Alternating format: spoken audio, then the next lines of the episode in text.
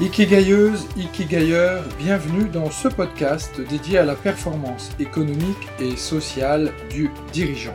Je m'appelle Pierre Cocheteux, je suis Ikikai Business Coach et ma mission est d'aider un maximum d'entrepreneurs surbookés, débordés ou stressés à diviser leur temps de travail par deux tout en multipliant leur performance économique par 10.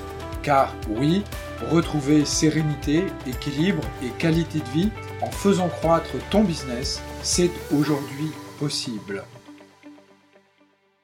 Bienvenue à vous, dirigeants stratèges, dans ce nouvel épisode du podcast dédié à votre performance sociale et économique. Je suis Pierre Cocheteux et je vous accompagne dans la mise en œuvre de stratégies de prospection, de vente, de négociation ou de closing afin de vous permettre d'augmenter vos marges et d'ainsi reconquérir votre temps libre pour profiter de votre vie et de votre famille. Dans l'épisode d'aujourd'hui, j'aimerais vous parler d'Ikigai et en particulier de la matrice Love développé à partir du concept d'ikikai par le chercheur français Idriss Aberkan. Si vous avez l'habitude de m'écouter, de me lire, de suivre mon travail, vous savez déjà très certainement ce qu'est l'ikikai. Pourtant, cette notion d'origine asiatique reste ésotérique et parfois complexe à intégrer pour nos esprits occidentaux plus cartésiens. C'est pourquoi Idriss Aberkan a créé la matrice Love Kando. Cette matrice fait une adaptation plus occidentale de l'ikikai, en posant deux questions fondamentales. La question du love, est-ce que vous aimez votre travail? Et la question du can-do, est-ce que vous savez bien faire votre travail? Ainsi, en fonction de cette matrice, le chercheur français Idriss Aberkan permet de distinguer quatre profils spécifiques. Les entrepreneurs qui aiment et savent parfaitement faire leur métier avec passion,